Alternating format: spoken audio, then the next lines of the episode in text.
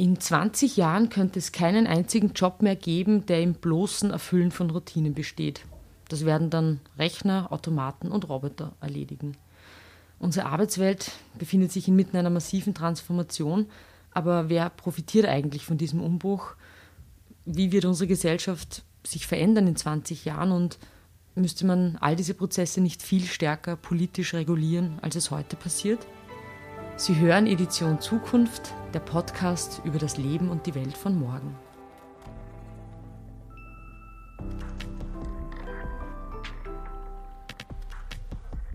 Mein Name ist Lisa Meyer und mir gegenüber sitzt Universitätsprofessorin Dr. Barbara Preinsack. Herzlich willkommen. Sie sind Professorin für vergleichende Politikfeldanalyse an der Uni Wien und man könnte sagen, der Brexit hat vielleicht auch sein Gutes, zumindest aus Sicht der heimischen Forschungslandschaft, denn bis letztes Jahr waren sie, äh, und lehrten, waren sie und lehrten sie am Londoner King's College und nun sind sie wieder in Wien, eben auch ein wenig Brexit bedingt. Ähm, jetzt äh, beschäftigen sie sich auch seit langem mit ethischen Fragen. Als äh, Mitglied der österreichischen Bioethikkommission und aber auch als äh, Mitglied des Gremiums zu Ethik und neuen Technologien der Europäischen Kommission und für dieses Gremium waren Sie gerade beteiligt an einer Stellungnahme, die Sie geschrieben haben zur Zukunft der Arbeit. Man fragt Sie, wenn es schwierig wird, das hat eine Kollegin in der Presse vor kurzem über Sie geschrieben.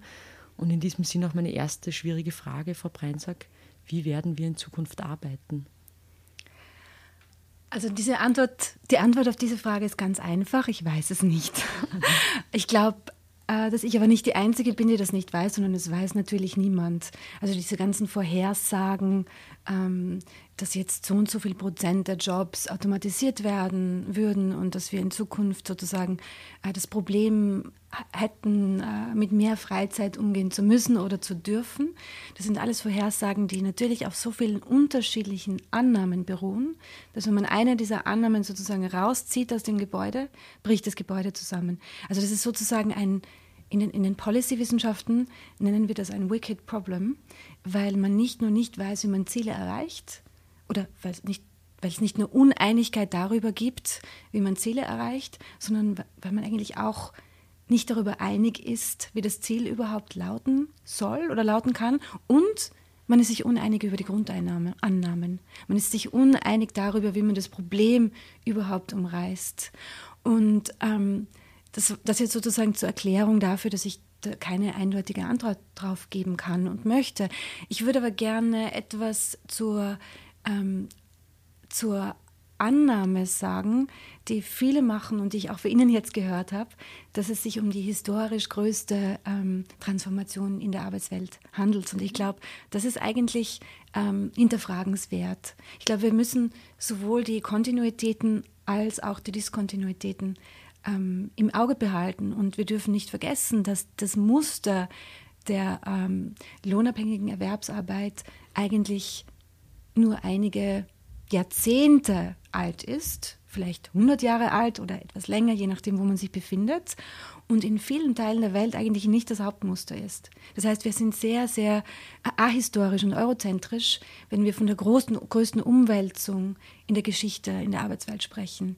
Und ein Blick auf diese Kontinuitäten und Diskontinuitäten hilft uns auch dabei, vielleicht bestimmte ähm, andere Annahmen zu hinterfragen, wie zum Beispiel, dass ähm, Menschen keine Identität mehr haben werden, wenn sie äh, wenn die, die bezahlte, die lohnabhängige Erwerbsarbeit nicht mehr der Schlüssel zu anderen ähm, ähm, Gütern und Leistungen und Ansprüchen ist, sondern wenn, wenn wir zum Beispiel zu einem bedingungslosen Grundeinkommen übergehen würden, das ich jetzt nicht befürworten möchte, ich möchte sozusagen nur die, die Annahme ähm, hinterfragen, dass ähm, diese Entkoppelung von, von lohnabhängiger Erwerbsarbeit und Zugang zu allen le möglichen Leistungen und, und, Gütern und Ansprüchen, äh, dass diese Entkoppelung ähm, so wahnsinnig revolutionär sei in, in, in, in der Geschichte.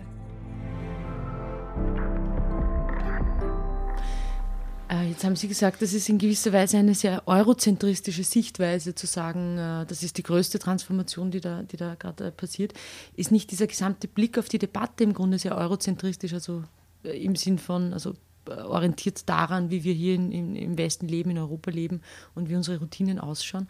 Äh, wenn ich daran denke, dass ähm, diese ganze Automatisierung, Technologisierung ja auf keinen Urzustand trifft, wo Gerechtigkeit walten würde, sondern wir sind in einer hochprekarisierten Arbeitswelt im Grunde genommen mit einer sehr großen äh, sozialen Ungleichheit, mit einer sehr großen äh, Konzentration von Vermögen äh, und einer, einem großen Maß an globaler Ausbeutung. Wenn auf diese sozusagen auf diese Atmosphäre eine, eine technologische Transformation trifft, ist ja eher nicht davon auszugehen, dass das nur Gutes heißt für alle. Genau. Wenn ich genau. Sie da richtig verstehe. Absolut. Ähm, ich würde vielleicht noch einen Zusatz machen.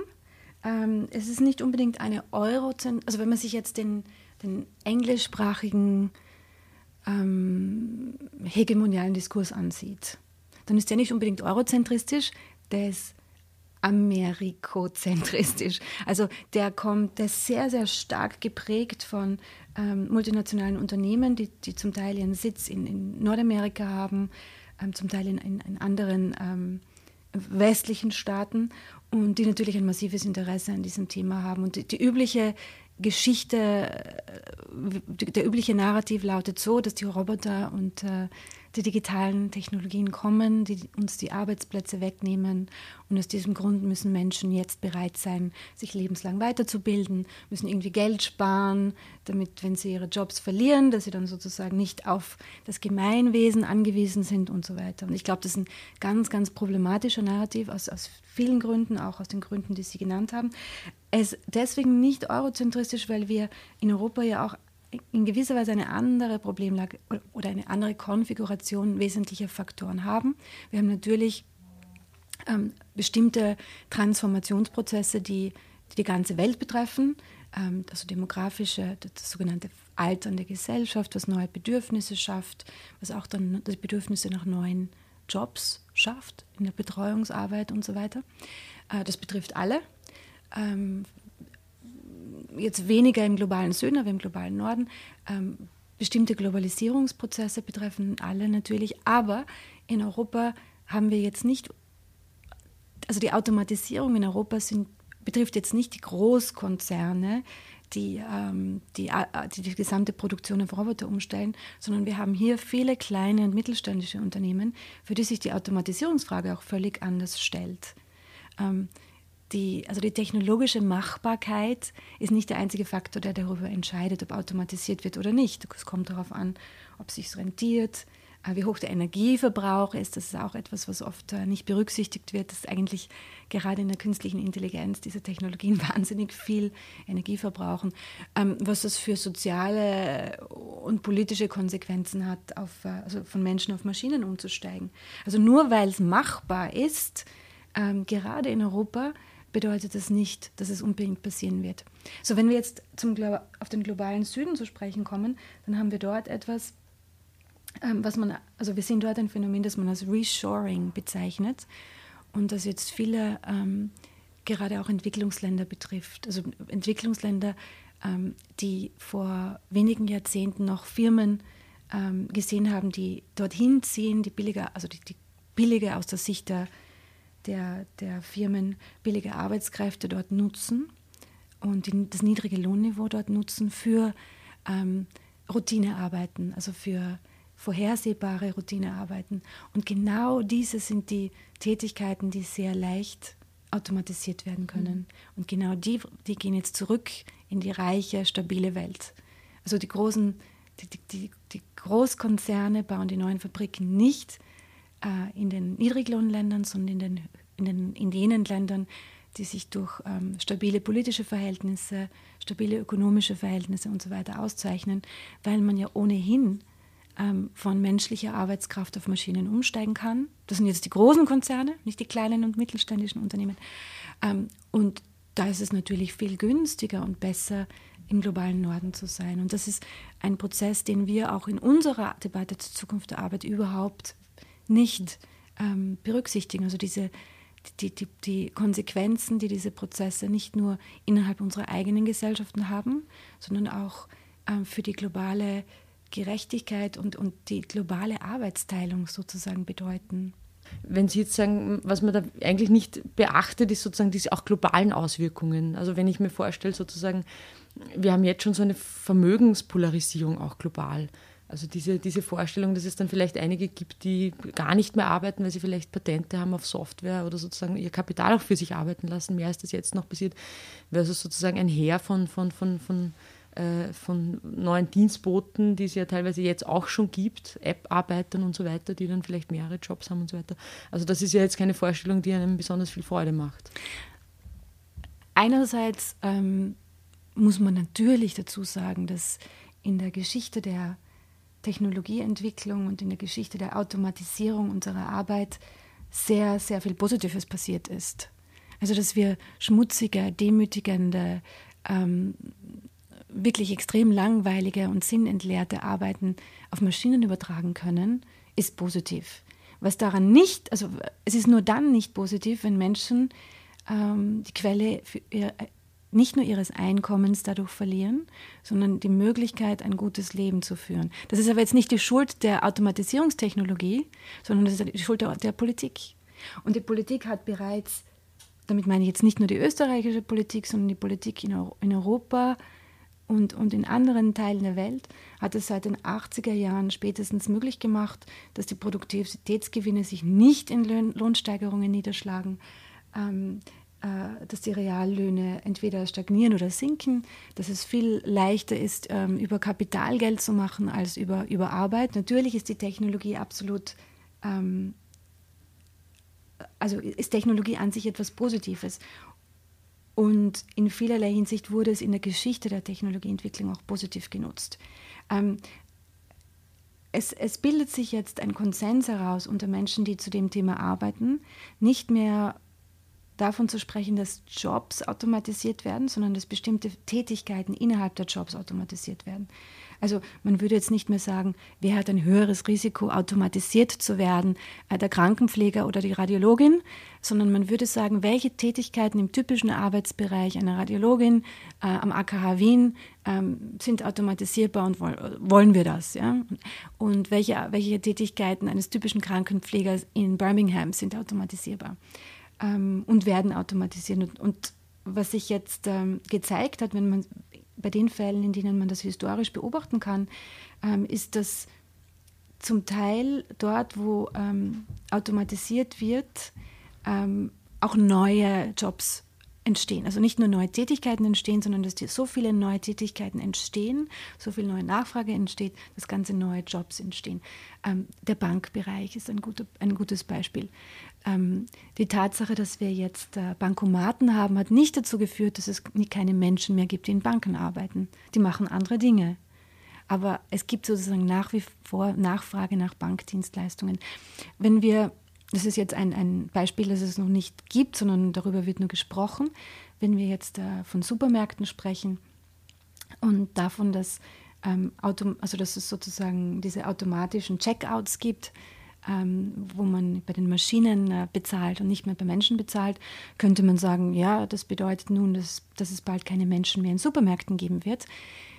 Andere Leute sagen, es wird mehr aufgrund der, der Tatsache, dass Menschen älter werden, ähm, dass sie gerne selbst einkaufen und dass sie vielleicht physisch nicht mehr so ganz mobil sind, äh, wird es sozusagen neue Jobs der Einkaufshilfen geben. Das heißt, die Menschen, die heute beim Supermarkt äh, an der Supermarktkasse sitzen und die Produkte drüber ziehen, ähm, über den Scanner, werden in Zukunft ähm, sinnvollere Arbeiten machen, nämlich ältere Damen und Herren zum Beispiel äh, beim, Einkommen, beim Einkaufen zur Seite stehen. Und das ist ähm, eine Entwicklung, die, die, die, die immer mehr auch ähm, äh, ins Zentrum der Debatte rückt. Und da stellt sich dann natürlich die Frage, welche Fähigkeiten muss man haben, um diese Tätigkeiten tun zu können? Und ähm, werden diese Fähigkeiten genug, also den Menschen genug Geld bringen, äh, um davon leben zu können? Also das sind zwei unterschiedliche Fragen, das möchte ich jetzt nochmal aufmachen. Ähm, es gibt, es gibt keine Einigkeit hinsichtlich der sogenannten Skills-Debatte. Also welche Fähigkeiten braucht man und welche Fähigkeiten müssen wir unseren Kindern und Jugendlichen heute lernen, ähm, damit sie gut für die Zukunft gerüstet sind. Da gibt es sozusagen drei Schulen, ich verallgemeinere jetzt. Aber die erste Schule ähm, nenne ich jetzt die Programmier- Techie-Schule. Das, das, sind Menschen, die sagen, ähm, mehr oder weniger im Kindergarten müssen die Kinder heute programmieren lernen. Ähm, ohne Computer Skills ist man aufgeschmissen. Ähm, dann ist man sozusagen äh, weltweites, Kognita äh, weltweites äh, äh Kognitariat. Also man ist sozusagen, man, man kriegt keine Jobs mehr. Ähm, die zweite Schule sagt, Nachdem wir Routinearbeiten und äh, vorhersehbare Arbeiten gut automatisieren können und die wahrscheinlich mittelfristig automatisiert werden, ähm, sind die wirklich wichtigen Skills jene Fähigkeiten, die die Menschen immer noch besser beherrschen als Computer. Das heißt Kreativität, synthetisches Denken, ähm, äh, kritisches Denken und so weiter, Empath Empathie, Pflege und so weiter. Ähm, da könnte man jetzt darauf sagen, ja gut, aber in einigen Jahren oder Jahrzehnten machen das die, mit Hilfe der künstlichen Intelligenz, machen das die Computer auch besser. Aber trotzdem, so die zweite Schule sagt sozusagen, wir brauchen jetzt nicht unbedingt bessere Computer-Skills. Die Computer werden immer anthropomorpher. Wir werden in Zukunft keine Tastatur mehr bedienen und keinen Computer mehr hochfahren, sondern der Computer sitzt im Ohr und wir kommunizieren verbal. Also wir kommunizieren mit Computern wie mit Menschen. Deswegen brauchen wir keine Computerskills mehr, brauchen mehr Fähigkeiten, die typisch menschliche Fähigkeiten sind. Die dritte Schule, das ist eine kleine Schule, aber eine ernstzunehmende Schule, ist die, die sagt, eigentlich brauchen wir kein Upskilling, also kein, kein, kein Anwachsen traditioneller Fähigkeiten, sondern ein Downskilling. Ähm, und das ist leicht provokant formuliert, ähm, ist aber auch ernst gemeint. Es gibt sowas wie einen ähm, stillschweigenden Vertrag äh, in, im, im, globalen Norden seit vielen Jahrzehnten, seit über 100 Jahren, zwischen Staaten und der Wirtschaft, wenn ich das jetzt mal so generell sagen darf, dass Staaten ähm, die Bürgerinnen und Bürger, die Menschen, die Bevölkerung ausbilden, auch für den Arbeitsmarkt und das Unternehmen Menschen anstellen und ihnen sozusagen die Grundlage einer Existenz bieten.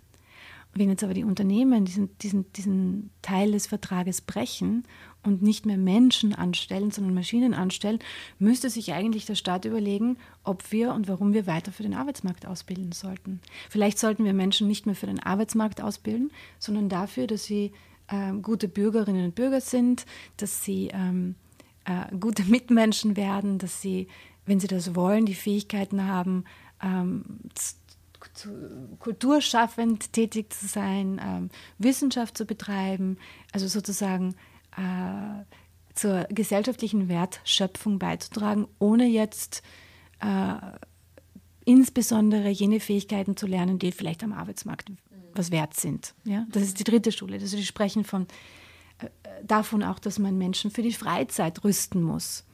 Allerdings ist das etwas, was äh, John Maynard Keynes bereits gesagt hat. Ähm, und das ist bisher nicht eingetroffen. Er hat in einem sehr berühmten Artikel gesagt, wir werden in, in der Generation unserer Enkelkinder, er hatte ja selbst keine Kinder, aber er hat gesagt, zur Generation unserer Enkelkinder werden wir, ähm, werden wir das größte, also das größte Problem wird darin bestehen, dass wir uns überlegen, wie wir mit so viel Freizeit, Freizeit umgehen. umgehen ja. Genau. Ähm, jetzt kann man nur hoffen bei dieser dritten Schule, dass dieser Staat, der da in dieser Vision sozusagen vorkommt, es auch äh, sozusagen ernst meint mit den, mit den humanistischen und aufgeklärten Werten. Weil wenn dieser Staat ein anderes Programm fährt, sozusagen, äh, ist natürlich die Frage, was. Na, das ist, das führt uns jetzt auf eine nein, andere. Nein, aber das stimmt, das, das stimmt führt uns jetzt auf ein anderes Gleis möglicherweise. Aber das ist, also der, die, die Rolle des Staates ist, ist extrem wichtig. In dieser ganzen Debatte. Erstens, Egal, ob man jetzt davon ausgeht, dass es in der Zukunft mehr Jobs geben wird oder weniger. Also, ich gehe noch einmal einen Schritt zurück. Es, bestimmte Tätigkeiten werden automatisiert, andere nicht. Und je nachdem, wie man die dann in Jobs verpackt, sagen einige, es wird viel mehr Jobs geben, andere sagen, es wird weniger Jobs geben. Unabhängig davon, wem man hier Glauben schenkt, ähm, es, sind zwei Dinge eindeutig. Also da ist die Evidenzlage heute eindeutig. Ähm,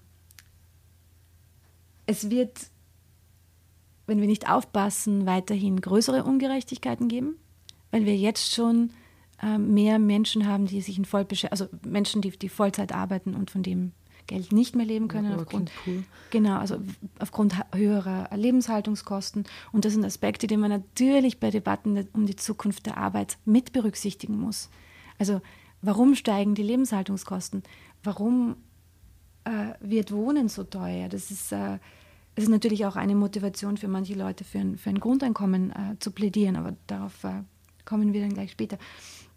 Und das Zweite ist, es wird eine größere oder es wird einen beträchtlichen, eine beträchtliche Proportion von Menschen geben, die nicht die Fähigkeiten haben und sich auch nicht aneignen können, die am Arbeitsmarkt in einer automatisierten Gesellschaft Wert haben. Und da gibt es dann verschiedene Lösungsmöglichkeiten. also eine Lösungsmöglichkeit ist eben die, die, die, der Vorschlag, die, äh, die bezahlte Arbeit als Grundlage äh, für Ansprüche und Leistungen ähm, zu entkoppeln und ähm, irgendeine andere Form der, der, der Absicherung von Menschen zu schaffen. Das sind wir jetzt in der Debatte ums äh, bedingungslose Grundeinkommen und auch äh, um die Debatte des sogenannten ähm, bedingungslosen Grundlagendienstleistungen. Das wird in Österreich gar nicht diskutiert, gibt es aber in anderen Ländern schon, wo man davon spricht, dass man bestimmte äh, Grundbedürfnisse der Menschen ähm, so befriedigt, dass sie ihnen kein Geld mehr kosten. Also Transport, Information, ähm, äh, Wohnen, ähm, Bildung und, und, und Kranken Gesundheitsversorgung. Und das ist, glaube ich, auch für die österreichische Politik sehr wichtig. In diesen Debatten geht es eigentlich darum, die, also Wohnraum aus, äh, zu entkommerzialisieren und Wohnraum nicht zu einem Spekulationsobjekt werden zu lassen. Also man spricht von, über die uh, De-Assetization of, of, um, of, of Shelter zum Beispiel. Dass es eben kein Vermögensgut wird, sondern dass, dass man es als, als, als ein Gut sieht zur Befriedigung der Grundbedürfnisse, während wir hier in Österreich darüber reden, dass wir den Wohnungsmarkt flexibilisieren müssen. Also es ist völlig, völlig absurd. Ich möchte vielleicht noch einen Schritt zurück, äh, Frau, äh, Frau Breinsack, nämlich zu dieser Frage der Bildung, weil ich denke, das ist auch etwas, was, was, was die Leute da draußen sozusagen sehr interessiert und auch sehr bewegt in gewisser Weise, gerade jene, jene, die Kinder haben. Ich denke gerne an das Zitat von Konrad Paul Lissmann, das ich im Radio gehört habe vor nicht allzu langer Zeit, äh, anlässlich eines Interviews äh, zu seinem Rückzug oder so äh, Emeritierung. Der hat gesagt, er war immer ein sehr schlechter Schüler, in der Volksschule, glaube ich schon, und seine Mutter hat dann irgendwann mal gesagt, lern was, sonst musst du später arbeiten. Und das finde ich eine sehr schöne Umkehrung zu dem, wie wir es sonst kennen, nämlich du musst das lernen, sonst findest du keinen Job. Und gemeint war natürlich, sonst musst du sozusagen eine Arbeit machen, die dich entfremdet, die dir keinen Spaß macht, die nicht geistig ist. Und Liesmann hat in dem Interview auch gesagt, er hatte bis zum heutigen Tag, und das war immerhin kurz vor seiner Emeritierung, nicht das Gefühl, einen einzigen Tag seines Lebens gearbeitet zu haben. Und das führt mich zu der These, ob nicht gerade jene Arbeiten, die mit sehr viel Leidenschaft betrieben werden, die, wo man so an der, an der vielleicht am, an der Grenze zur Berufung sind, wie man das gerne nennt, nämlich die so intrinsisch motiviert stattfinden, wie ich auch annehme, dass ihre, ihre Arbeit vermutlich ist oder meine auch teilweise. Ähm, dass, um diese Arbeit wir uns vielleicht weniger sorgen müssen oder beziehungsweise um diese, um diese Teile der Tätigkeit, so wie Sie es gesagt haben, und vielleicht jene, die nur deswegen gemacht werden, wenn man damit Geld verdient, also die jene betreffen, die in der Schule schon, denen in der Schule schon ihre Neugierde ausgetrieben wurde, auch durch unser Bildungssystem, dass diese Menschen sozusagen eher gefährdet sind natürlich, die eigentlich nur wegen, der, wegen dem Geld arbeiten. Ähm, und was müsste da vielleicht ein Bildungssystem tun, sozusagen, um auch wirklich eine Motivation, eine lebenslange im Sinn von einer intrinsischen Neugierde zu wecken? Aus Ihrer Sicht, was, was Ich glaube, da, da brauchen wir, also für dieses Thema bin ich natürlich keine Expertin, aber wir brauch, bräuchten ein Bildungssystem, das sich von Grund auf neu erfindet. Das versucht, Menschen dabei zu unterstützen, das zu erreichen, was sie erreichen wollen und neu geweckt, so wie Sie sagen. Und auch ähm, Fächer aufwertet, die, die Persönlichkeiten formen, Kreativität fördern. Also ich möchte jetzt nicht äh, einem Szenario oder einer Vision das Wort reden, in der jeder jedes Kind später zu einer Künstlerin oder Schriftstellerin werden muss, überhaupt nicht. Ähm, aber äh, ich glaube, diese Vorstellung, dass wir jetzt unbedingt ähm, die äh, MINT-Fächer, also die mathematischen und naturwissenschaftlichen Fächer, ähm, so hoch bewerten, kommt natürlich aus dieser Verbindung oder aus dieser Vorstellung, dass der Staat für den Arbeitsmarkt ausbilden muss. Und da waren diese Fächer besonders viel wert. In Geld wert nämlich. Ob sie jetzt für die Gesellschaft so viel wert sind, hängt davon ab, was Menschen machen wollen. Es ist wunderbar, wenn wir jemanden haben, der durch äh, die oder der durch, durch, durch äh, theoretische Mathematik etwas beitragen möchte. Aber warum jetzt diese, diese Disziplin a priori mehr wert sein sollte als ähm, bildnerische Erziehung ist völlig unklar. Also diese, diese Unterteilung in weiche und harte Fächer ist eine Unterteilung, die nur dann ähm, die nur dann haltbar ist, wenn man sie sozusagen in geldwertes Fähigkeiten für den Arbeitsmarkt übersetzt. Und das müsste, das müsste neu aufgerollt werden.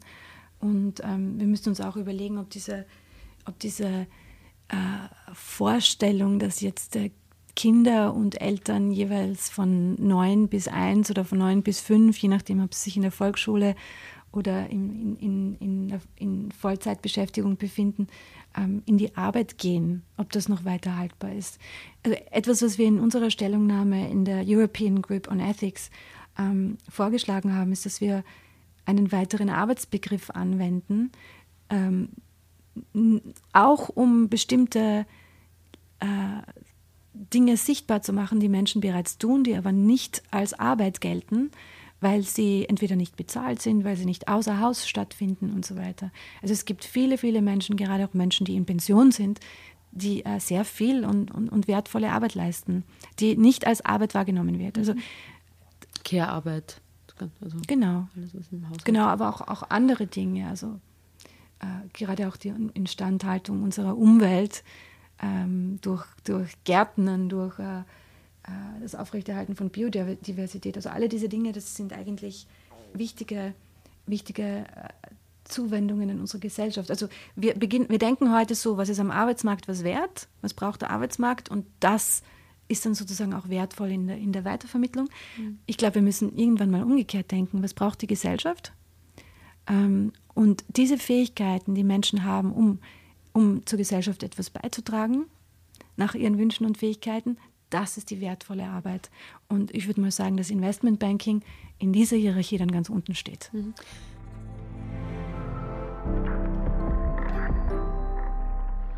Würden Sie dem zustimmen, dass man sagt, es geht weniger vielleicht in dieser ganzen Diskussion, soll es weniger um ein Ende der Arbeit gehen, sondern eher um die Frage sozusagen, was ist eine, eine gute Arbeit, was ist eine bessere Arbeit?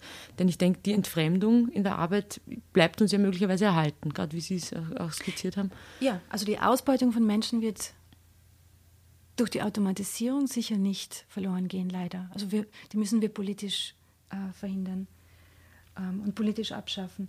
Aber wir müssen wegkommen von der Idee, dass es sowas wie Arbeit und Freizeit gibt mhm. in der Zukunft. Also Menschen wollen arbeiten, wenn man nicht krank ist, wenn man keine akuten Probleme hat, will man arbeiten und will nicht unbedingt jeder von, von neun bis fünf außer Haus arbeiten. Ähm, aber Menschen wollen Beiträge leisten. Und diese, diese Dichotomie zwischen Arbeit auf der einen Seite und Freizeit auf der anderen Seite ist jetzt schon nicht mehr zeitgemäß. Und, und es, es arbeitet in gewisser Weise auch gegen, gegen uns, weil, ähm, weil die, die Arbeit ohnehin schon, also die, die, ich meine jetzt die bezahlte Arbeit, ohnehin schon ähm, in viele Lebensbereiche der Menschen hineintröpfelt über digitale äh, Instrumente und so weiter. Und die, wir sollten jetzt sozusagen nicht zwischen Arbeit und Freizeit in der Weise unterscheiden, sondern wir sollten unterscheiden zwischen Dingen, die, ähm, die wir tun, weil wir sie tun wollen. Und das heißt nicht immer, dass sie angenehm sind. Also gerade auch Pflegearbeiten, das ist ein gutes Beispiel. Das wollen wir tun, weil wir unsere Kinder, unsere Verwandten lieben und uns um sie kümmern wollen oder weil wir es als wichtige Arbeit empfinden. Das heißt nicht, dass das immer lustig ist. Also man muss unterscheiden zwischen Arbeiten, die wir die, die sinnhaft sind und die wir tun wollen und Arbeiten, die entfremden. Und nicht zwischen bezahlter und nicht bezahlter Arbeit als die, die wichtigsten ähm, Hauptgrößen, die unser Leben strukturieren. Noch etwas ist mir aufgefallen, dass in dieser ganzen Diskussion eigentlich jene, um die es auch vorrangig geht, nämlich schlechter ausgebildete Menschen, die in Routinearbeiten äh, tätig sind und so weiter, kommen eigentlich gar nicht zu Wort. Also die werden weder gefragt noch gehört, noch hat man das Gefühl, sie haben wirklich eine Stimme. Eher geht es darum, wem gehören später mal die Roboter oder wenn man jetzt altmarxistisch ist, die Produktionsmittel sozusagen. Also auch das wird nicht wirklich in Frage gestellt oder hinterfragt. Wie ist das eigentlich mit den Besitzverhältnissen? Ähm, wo sehen Sie da sozusagen auch die Rolle vielleicht von, von, von äh, Gremien, die in der Ethik angesiedelt sind, an der Schnittstelle Politik-Wissenschaft? Hier auch noch lenkend einzugreifen, weil so einiges ist in der Debatte ja noch, noch nicht auf dem Tisch, wenn man, wenn man ihnen folgt. Ja, also das kann ich nur, nur, das kann ich allgemein und persönlich beantworten. Allgemein glaube ich, dass es die Rolle von, ähm, von, von insbesondere Ethikgremien, aber eigentlich allen beratenden Gremien ist, auch denen eine Stimme zu geben, die keine Stimme haben und eine Stimme haben sollten. Und das sind genau die Leute, die von der Automatisierung betroffen sein werden in den, in den ersten Phasen. Ähm, das Zweite, ich glaube, das ist uns äh, in, mit unserer Stellungnahme in der European Group on Ethics gut gelungen, aber es war auch nicht leicht, ist, dass wir eine, eine Verpflichtung haben, äh, die Prämissen äh, zu hinterfragen, die in dieser Debatte gemacht werden, ohne dass sie sonst hinterfragt werden. Also die Prämissen, die ich erwähnt habe, dass die Roboter das Problem sind. Oder die Prämisse, dass die Eigenverantwortung jetzt unbedingt das Problem lösen soll. Wir, sagen in unserer Stellungnahme dezidiert, ähm, die Roboter und die digitalen Technologien sind nicht die Ursache des Problems. Die Ursache ist die Tatsache, dass Menschen von ihrer Arbeit heute schon nicht mehr leben können. Die, die, die Ursache äh, sind die, äh, ist die wachsende äh, soziale und ökonomische Ungleichheit, nicht nur zwischen äh, Staaten und Gesellschaften, also nicht nur global, sondern auch innerhalb unserer Gesellschaften. Wir haben gerade in der reichen Welt so starke Ungleichheiten, die weiter wachsen, dass wir in der Epidemiologie bereits von den sogenannten Diseases of Despair sprechen, also von den Krankheiten der Verzweiflung. Das sind Menschen, die genau wissen, dass sie nicht so viel rauchen sollten und nicht so stark übergewichtig sein sollten, aber es ist ihnen eigentlich egal, wozu. Also wozu? Ähm, wozu wollen, will man gesund bleiben, um weiterzuleben, wenn das ganze Leben eigentlich nur ein, eine Qual ist? Und gerade jene Firmen und, und jene Akteure, die als die größten Innovationsunternehmen gefeiert werden, sind jene, die äh, Leute anstellen, die trotz einer äh, Vollbeschäftigung, einer Vollzeitbeschäftigung in Autos schlafen müssen. Und da haben wir in Europa schon noch die Möglichkeit, das abzuwenden. Und ich glaube, das ist die, die, die, politische Pflicht. Ich bin ja Befürworterin einer politischen Ethik und keiner Ethik, die sagt, die Technologie ist da, machen wir es ein bisschen ethischer, sondern eine politische Ethik sagt, die Technologie muss im Dienste der sozialen Werte stehen. Ähm, und da sind wir in Europa schon noch in einer Situation, und gerade auch in Österreich, wo man bestimmte ähm, Entwicklungen noch aufhalten kann, beziehungsweise noch rückgängig machen kann. Wien, in Wien ist es nicht nur in Wien, aber insbesondere in Wien ist es der, der, der, der, also das Wohnen. Die Welt sieht neidvoll auf Wien ähm, aufgrund der, der Mitregulierung, aufgrund des sozialen Wohnbaus und so weiter. Und äh, was wir in den letzten Jahren gemacht haben, ist das, ist das kaputt zu machen. Also das sind alles Dinge, die muss man im Kontext der Zukunft der Arbeit auch sehen das, die, die Zukunft der Arbeit wird davon geprägt werden. Und die, auf Ihre Frage zurückzukommen, wie wir in Zukunft arbeiten werden, wird davon geprägt sein, was wir zum Beispiel von unserem Einkommen bezahlen müssen. Müssen wir für, für unsere Kinder Privatschulen zahlen, ähm, weil der, der Unterricht in allen anderen Schulen eigentlich wahnsinnig schlecht ist, weil wir auch die Lehrerinnen und Lehrer nicht ausreichend bezahlen und so weiter und weil die in der, in der, ähm, in der Hackordnung ganz unten stehen ähm, müssen wir exorbitante Mieten und, und Haus- und Wohnungspreise davon bezahlen, müssen wir uns davon ein Auto leisten, weil der öffentliche Verkehr abgebaut wird, wie das in, in vielen äh, Teilen Europas der Fall ist. In anderen ist das Gegenteil glücklicherweise der Fall. Also das sind Fragen, die mit der Zukunft zur Arbeit, der Arbeit zu tun haben. Wir können uns nicht auf arbeitsmarktpolitische Maßnahmen im engeren Sinn beschränken.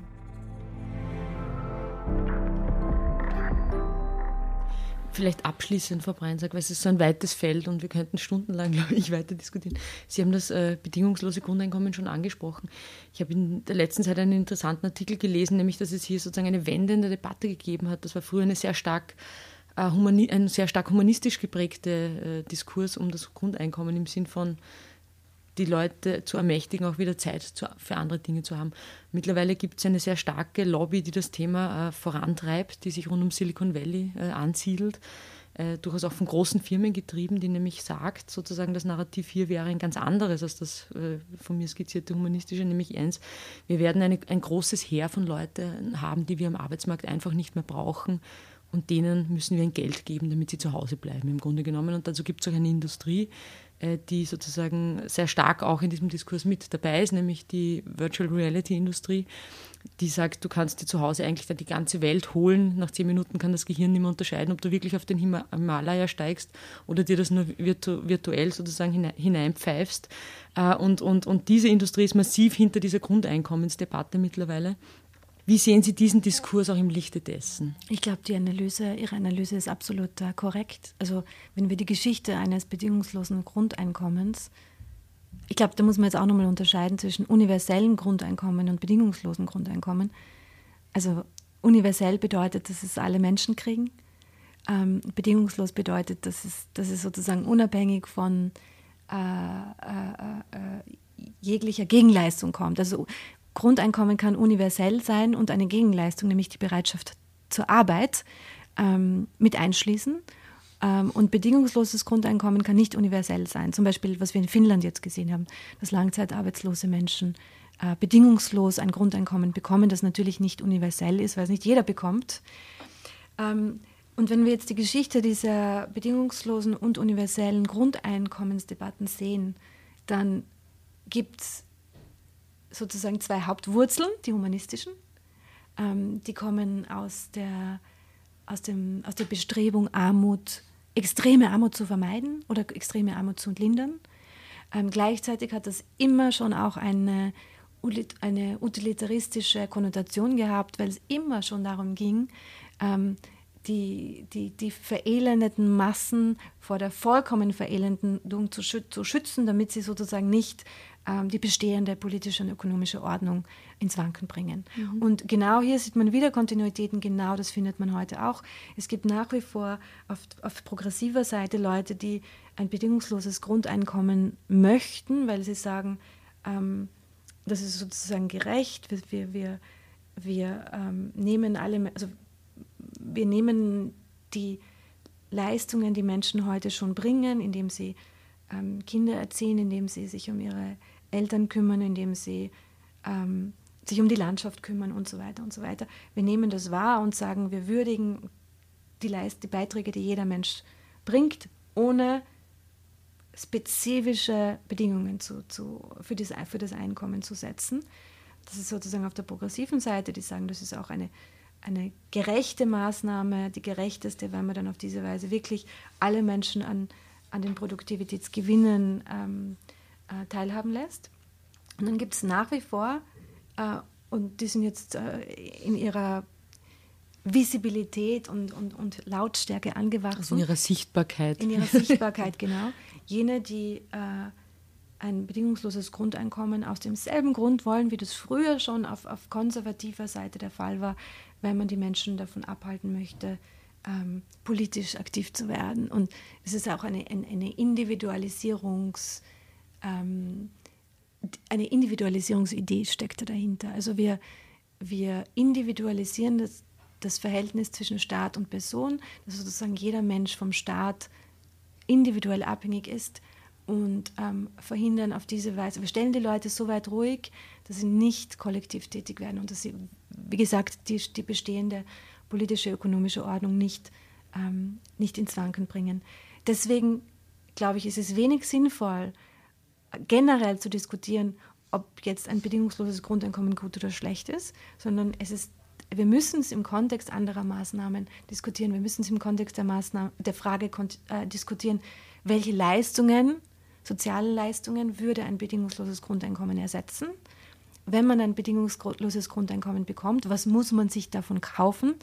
Wenn ich ein bedingungsloses Grundeinkommen habe und mir davon teuren Wohnraum kaufen muss und und eine Gesundheitsversicherung kaufen muss, dann ähm, ist weniger erreicht. Ist weniger erreicht, genau. Ähm, und wer kann mir das bedingungslose Grundeinkommen wegnehmen? Und da sind wir jetzt nochmal am Ende bei der Rolle des Staates. Das, das wird als das sogenannte Single-Lever-Problem benannt, also das Problem des einzelnen Hebels. Nämlich, wenn wir, wenn wir das einführten, dann könnte theoretisch, auch wenn es im Verfassungsrang verankert wäre, ähm, in der nächsten Legislaturperiode einfach wieder geändert werden, beziehungsweise die Menschen könnten dann ihre Lebensgrundlage verlieren, wenn jemand das bedingungslose Grundeinkommen abschafft. Ja. Und das ist gerade in der derzeitigen politischen Situation eine ernstzunehmende Gefahr. Absolut. Gleichzeitig muss man sagen, gibt es sogar in Großbritannien ähm, steuerfinanzierte Gesundheitsversorgung. Die haben auch das Single-Lever-Problem. Das ist auch noch nicht abgeschafft.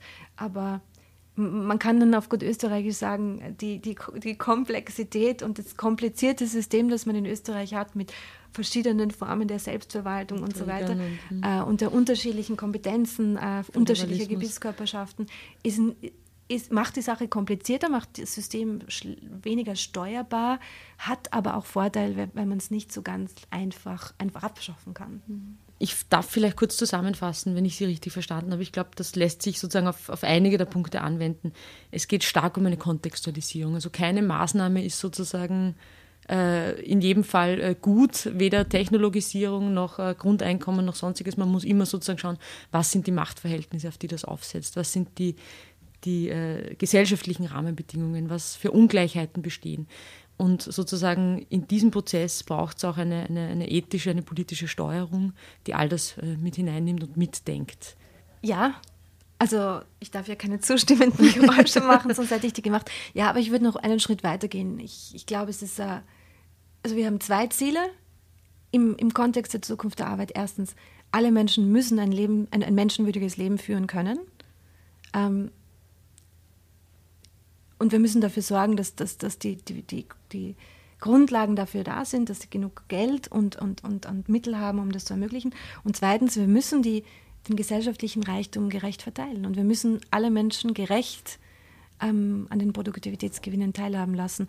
Und diese zwei Dinge, also wenn ich sozusagen die, die Ziele kondensieren müsste auf zwei, zwei Grundziele, dann sind das die zwei Grundziele, die sicherstellen werden, dass die Zukunft der Arbeit eine positive sein wird. Vielen Dank, Barbara Breinsack. Vielen Dank. Ähm, so, ich darf noch äh, unseren Hörern und Hörerinnen ein paar sachdienliche äh, Hinweise mitgeben. Uns interessiert sehr, was äh, Sie, liebe Hörer, Hörerinnen, äh, über dieses Thema denken, über die Arbeit der Zukunft und die Zukunft der Arbeit, über Grundeinkommen und die Themen, die wir besprochen haben. Schreiben Sie uns bitte entweder auf edition.zukunft.derstandard.at, posten Sie in unser Forum, bringen Sie sich ein. Wir nehmen auch äh, sehr gerne Ihre Fragen und Ideen für interessante Recherchen entgegen. Dann darf ich noch sagen, dass die nächste Folge Edition Zukunft in zwei Wochen erscheint. Sie können uns lesen täglich auf der Standard.at und äh, auf vier Seiten in der gedruckten Zeitung jeden Freitag im Standard. Unsere URL habe ich schon gesagt, der standard.at slash Zukunft. Mein Name ist Lisa Meyer und ich freue mich äh, auf das nächste Mal. Alles Gute bis dahin und bis bald.